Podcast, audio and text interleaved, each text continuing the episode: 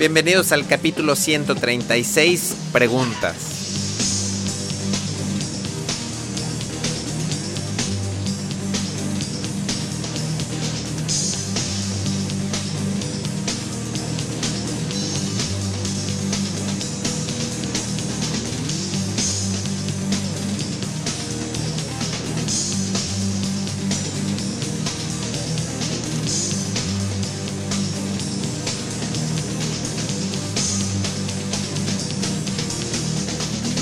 Tal amigos y amigas? ¿Cómo están todos? Bienvenidos a un capítulo más, al capítulo 136 de este taller en línea sobre fotografía digital.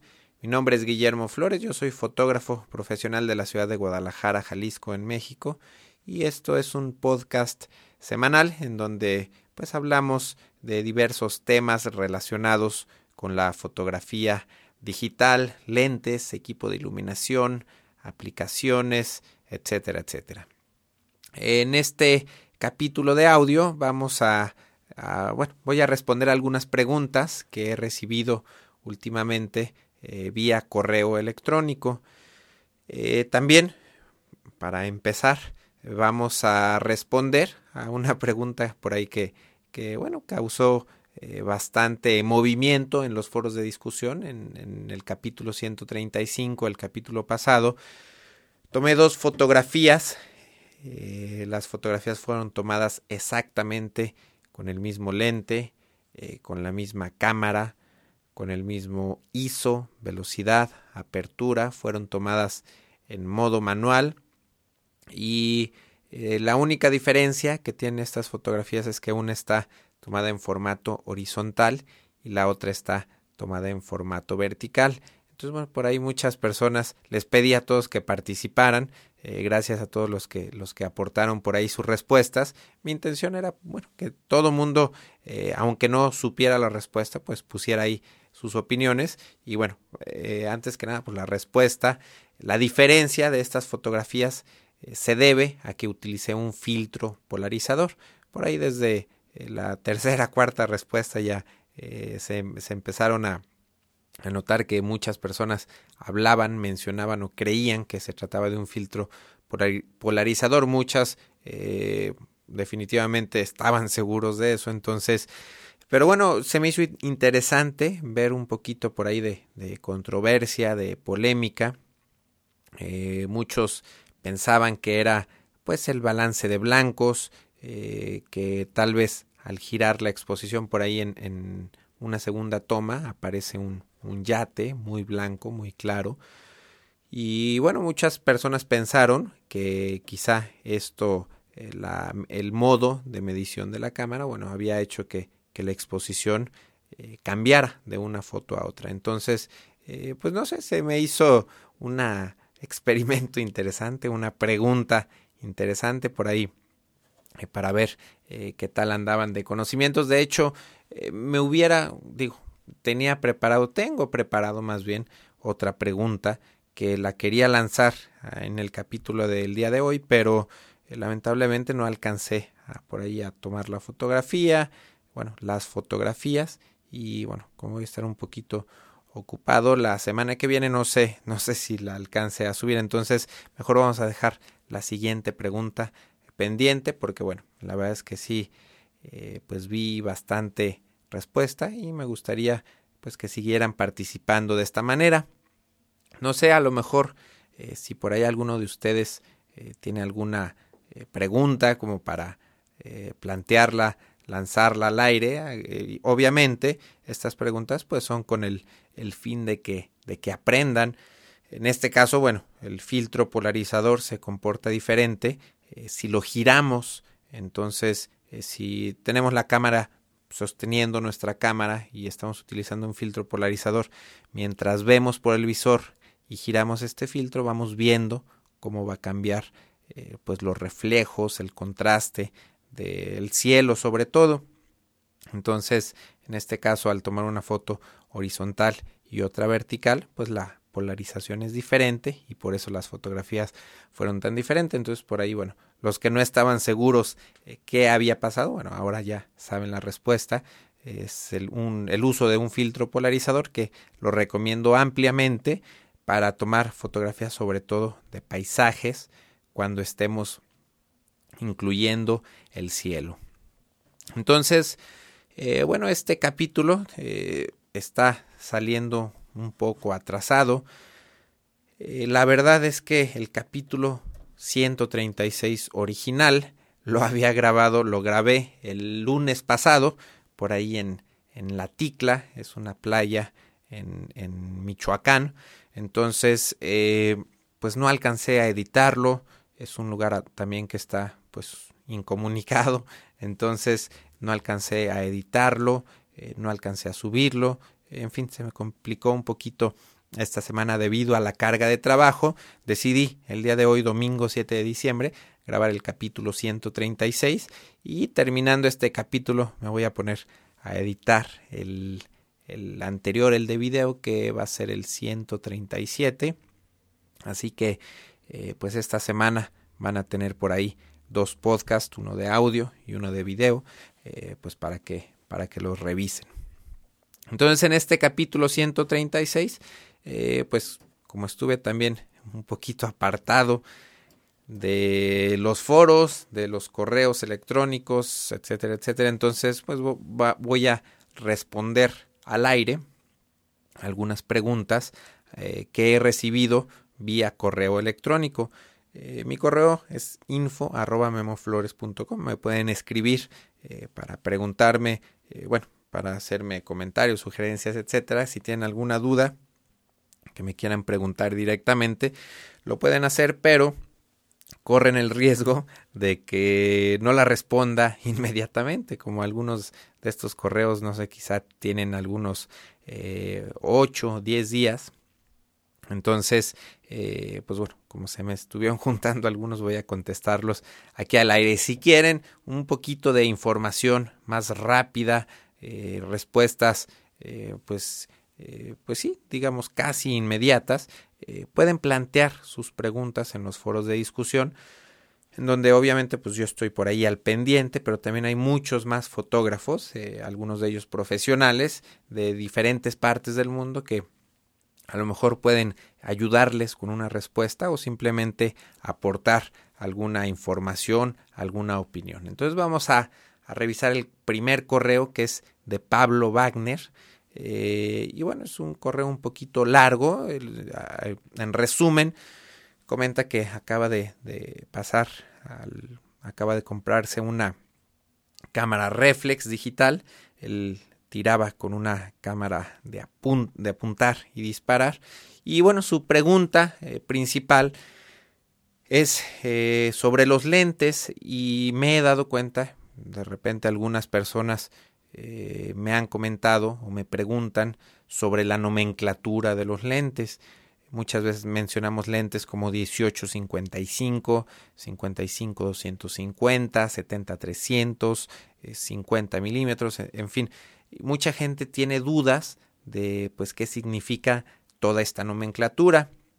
Rápidamente, eh, tratando de contestar brevemente esta pregunta, bueno, un lente 50 milímetros, eh, una distancia focal de 50 milímetros, es eh, pues una distancia focal como la ve normalmente el ojo, el ojo humano, es decir, las perspectivas son muy parecidas de cómo vemos las cosas en la vida real de 50 milímetros hacia abajo, es decir, 35, 24, 18 milímetros, estamos hablando de, lentes gran angular. Los lentes gran angular eh, nos permiten tomar, abarcar, tomar una foto que se vea mucho más espacio, eh, una foto eh, pues nos abarca mucho más, un ángulo de visión mucho más grande, un lente gran angular. Entonces estos lentes son ideales para tomar pues grupos de personas, tomar fotografías en interiores de, espacios reducidos, también para tomar paisajes. Y finalmente están los lentes arriba de 50 milímetros, es decir, 70, 85, 100, 135 milímetros. Estos son lentes telefotos que bueno, nos sirven para acercar las cosas, ¿no? Para hacer encuadres mucho más cerrados, para tomar detalles. También sirven este tipo de lentes para tomar retratos. Y bueno, la combinación de estos números, si nosotros vemos que un lente es 50 milímetros, bueno, significa que solamente tiene una distancia focal, es decir, 50 milímetros. Si encontramos un lente que tiene dos números, como 18-55 milímetros, significa que es un lente con diferentes distancias focales que van desde los 18 milímetros hasta los 55 milímetros. Hoy en día hay lentes, eh, pues todo en uno, que son, acaba de salir uno Tamron, me parece, o Tokina, no estoy seguro la marca, que es creo que dos, 18 270 milímetros. Pues es eh, un lente para todo uso, entonces este, ya no hay necesidad de estar, eh, de tener lentes específicos.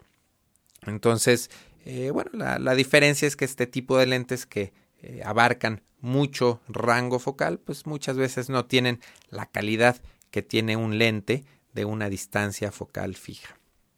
Entonces, eh, bueno, pues ahora sí contesto la pregunta de Pablo Wagner y le mando un saludo y también este, pues le agradezco por, por escribir eh, sus dudas. Vamos a pasar a la siguiente, al siguiente correo, que es de Íñigo de Juana y él eh, pregunta, eh, bueno, el capítulo pasado fue sobre la crítica eh, y bueno, me manda una felicitación por el podcast, muchas gracias Íñigo, y también me pregunta que cómo, cómo hace para, pues para que sus fotos sean criticadas, pues quizá al aire en este podcast, y bueno, él pregunta que si esto se hace a través de la página de Flickr y efectivamente Flickr, eh, flickr.com es una página pues de fotógrafos, una red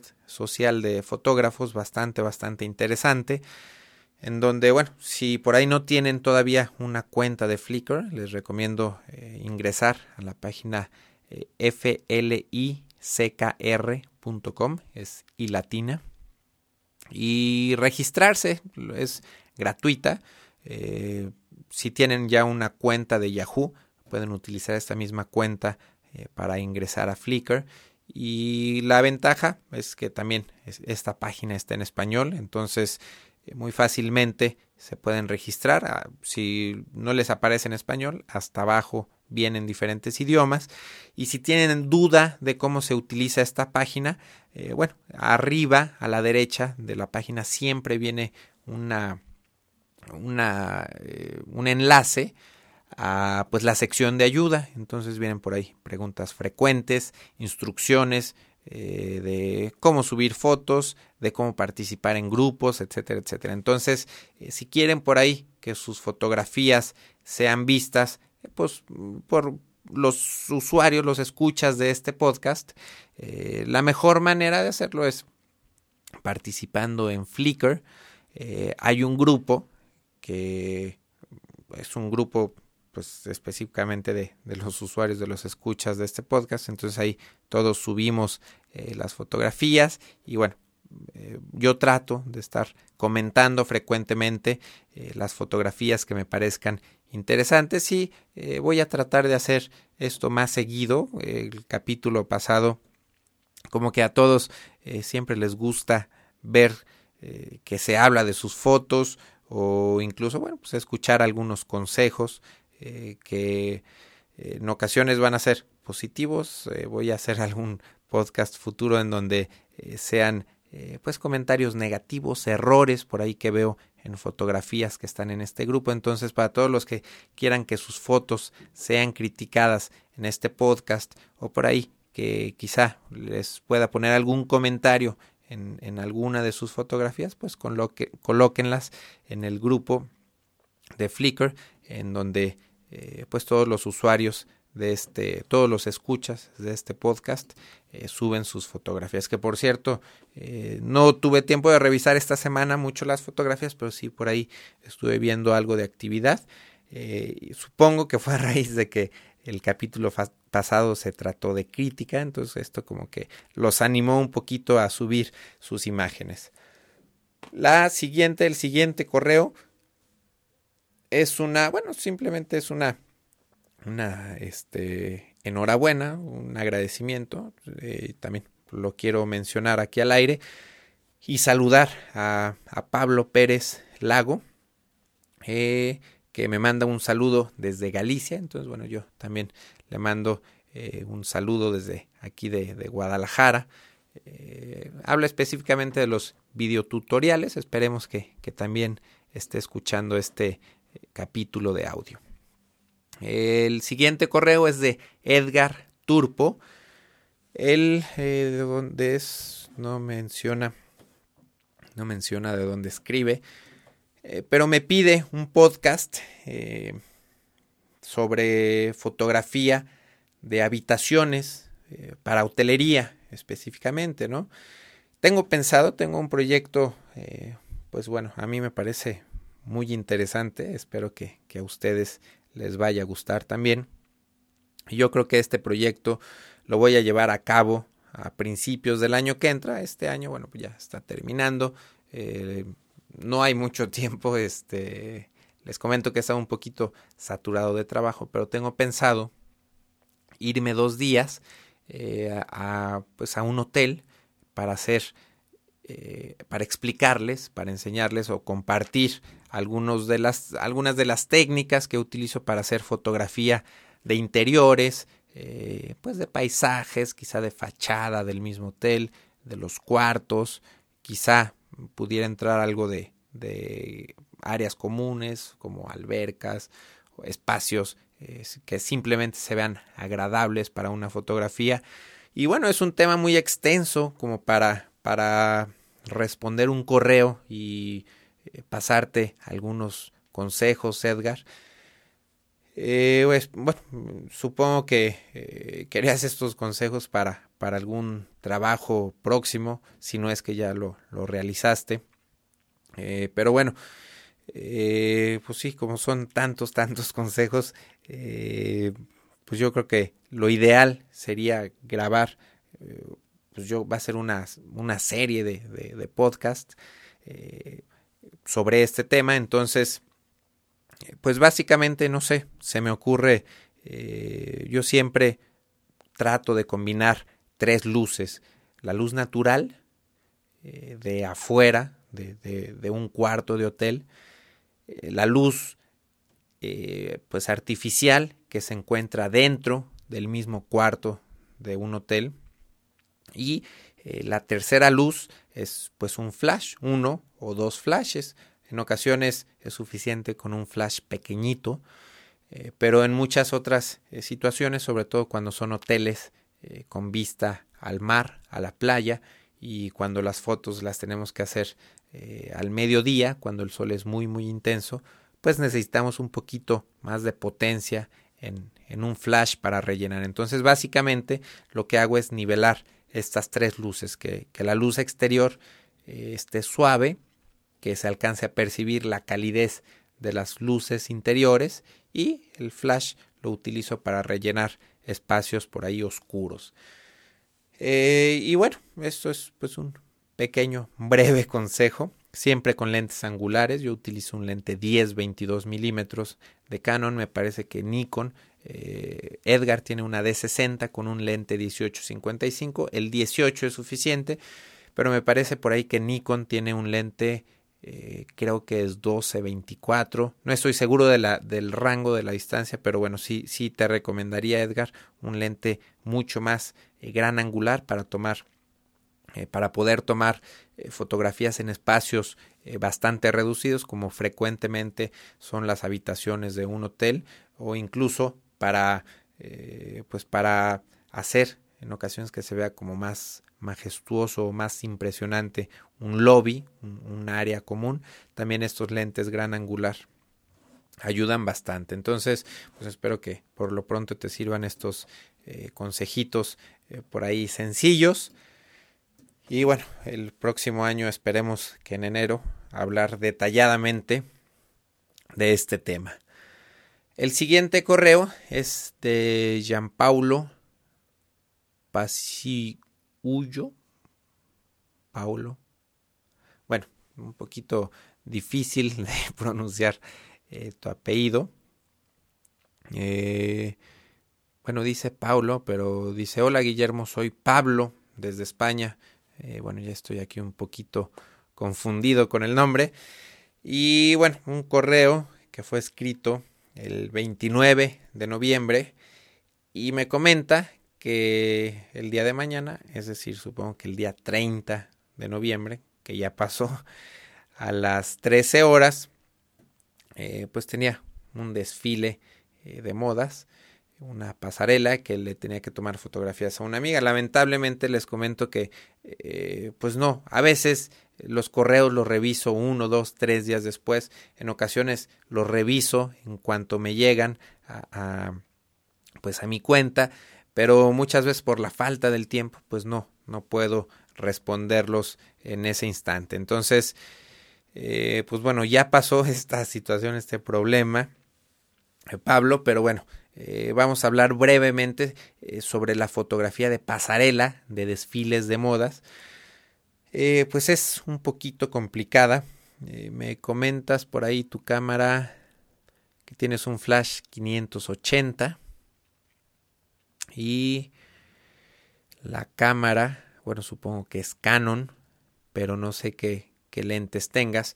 Para pasarela siempre es conveniente utilizar lentes luminosos.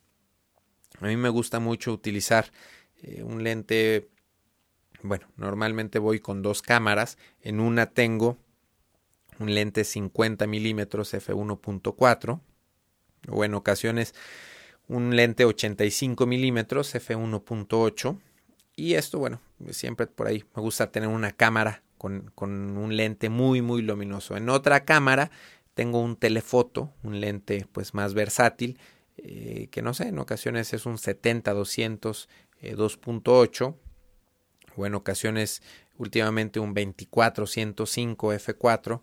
En fin, eh, pues para fotografía de pasarelas de desfiles siempre se necesita equipo, se necesita buen equipo y bueno, el equipo bueno generalmente es bastante caro. Entonces, eh, pues sí, una solución es utilizar un flash para ayudarse un poco, para eh, rellenar un poquito las sombras. Pero bueno, también hay que utilizar ISOs elevados, quizá normalmente utilizo ISO 400, ISO 800. ya no me gusta utilizar ISO 1600 si fuera muy necesario, bueno, eh, subir a ISO 1600, pero yo recomendaría no subir de ISO 800. Y bueno, para esto necesitan pues una buena cámara, una cámara con bajos niveles de ruido digital.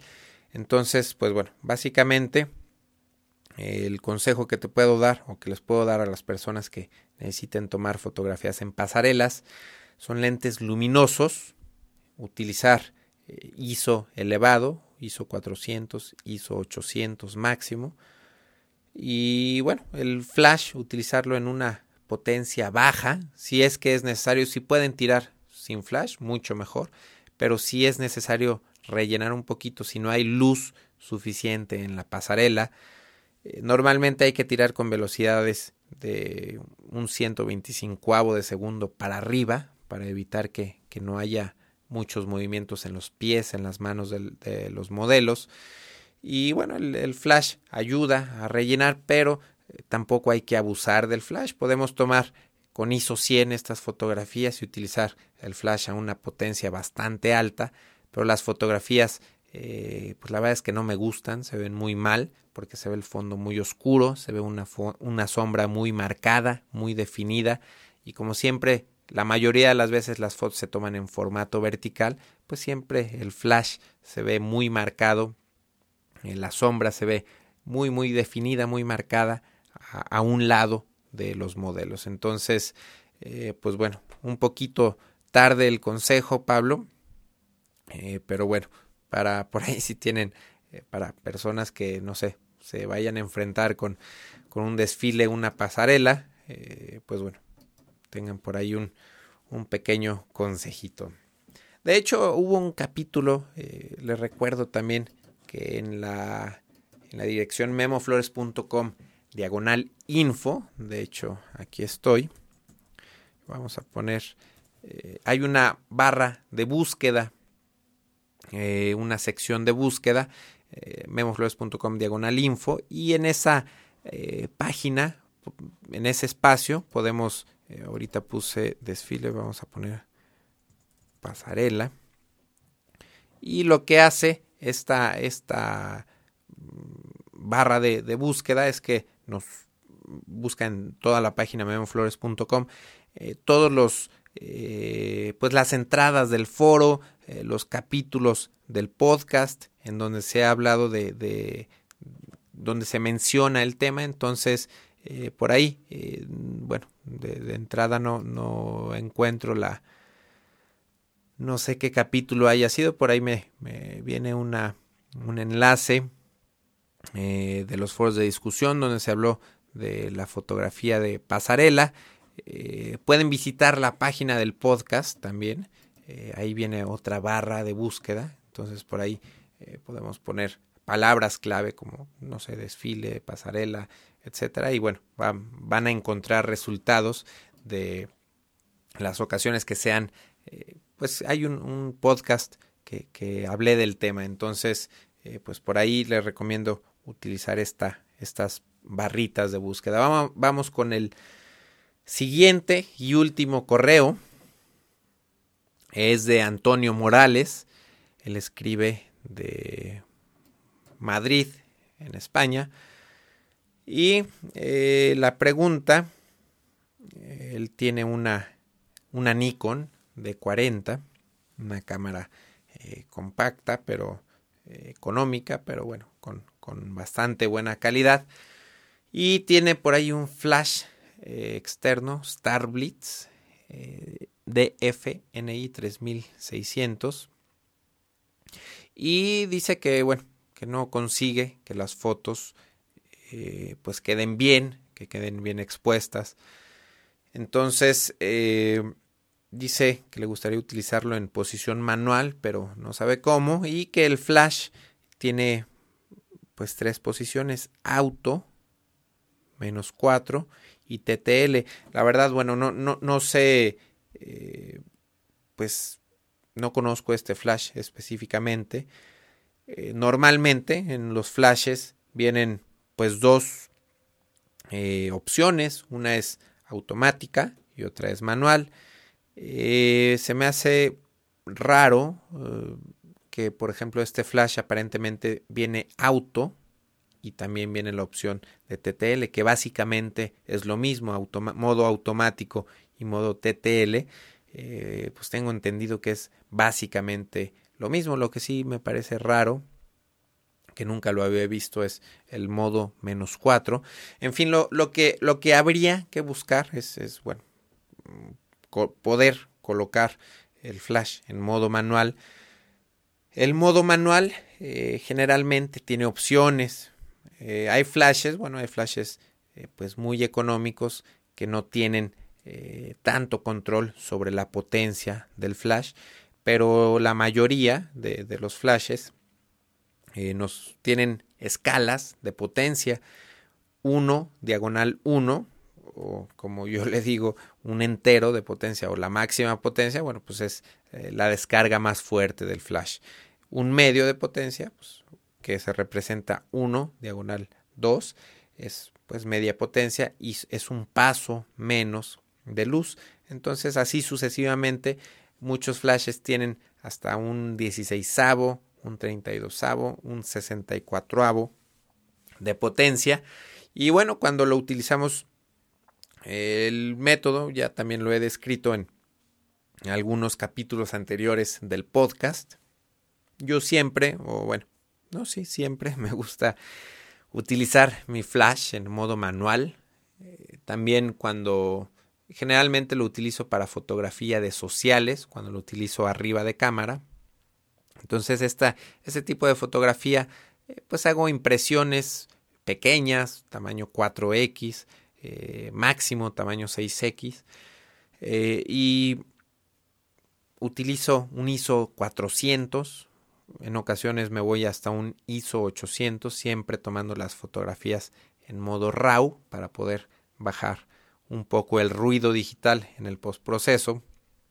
Y generalmente eh, pues la cámara la pongo en un sesentavo de segundo con un diafragma de F8 y busco la potencia, me coloco, no sé, a 3 metros eh, para hacer una prueba a 3 metros de, una pared, por ejemplo, y tomo una fotografía quizá con un octavo de potencia. Entonces eh, busco la potencia para que me quede bien expuesta mi fotografía a esta distancia de entre 2 y 3 metros.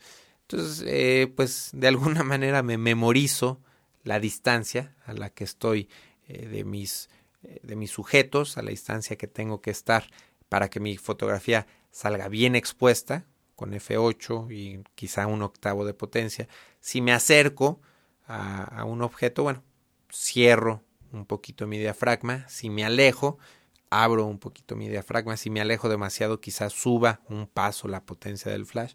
En fin, es un método eh, pues un poquito complicado, quizá un poquito difícil de dominar, pero es el método que a mí me gusta utilizar eh, para tener el mayor control eh, sobre mis fotografías. No me gusta utilizar el modo automático, el modo TTL de un flash, porque, bueno, por lo menos con las cámaras que lo he probado, que han sido cámaras desde cámaras Rebel con lentes económicos hasta cámaras eh, más profesionales como la 30D. Una vez lo probé con, una 30D, con un lente 580, eh, digo que es el, perdón, con un flash 580, que es el, el lente más nuevo, el flash más nuevo de, Canon, y con un lente me parece que 85 milímetros 1.8 y obtuve los mismos resultados que, que, obtuve con una cámara eh, Rebel con un lente de kit, con un, con un flash más viejo. Entonces, eh, no me gusta quizá el modo de medición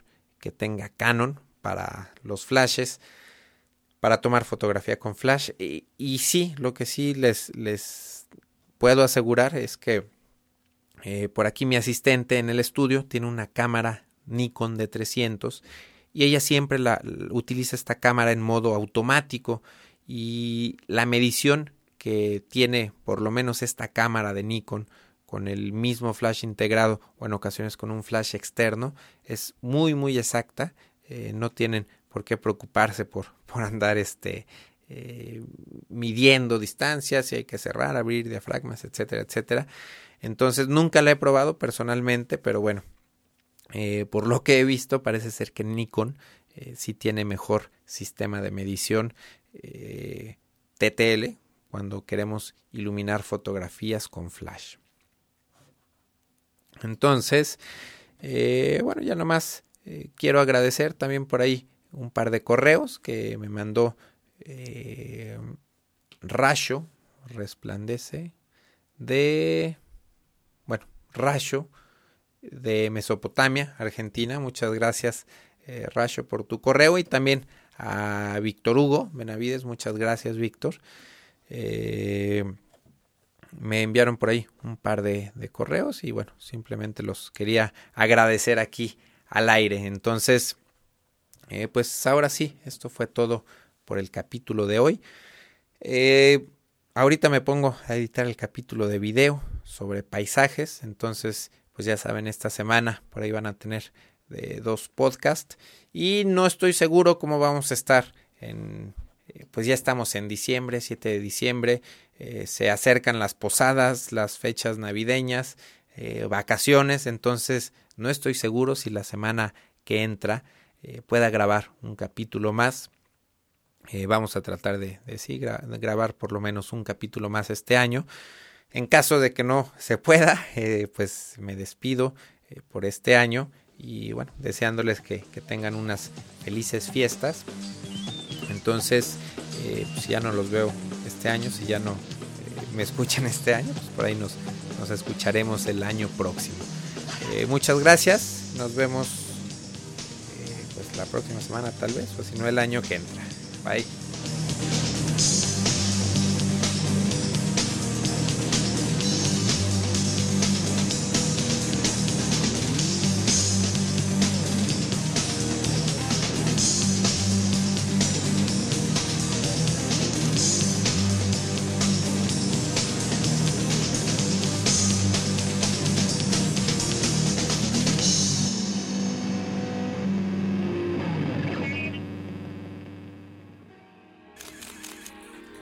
Photocastnetwork.com, your photography resource in the potosphere.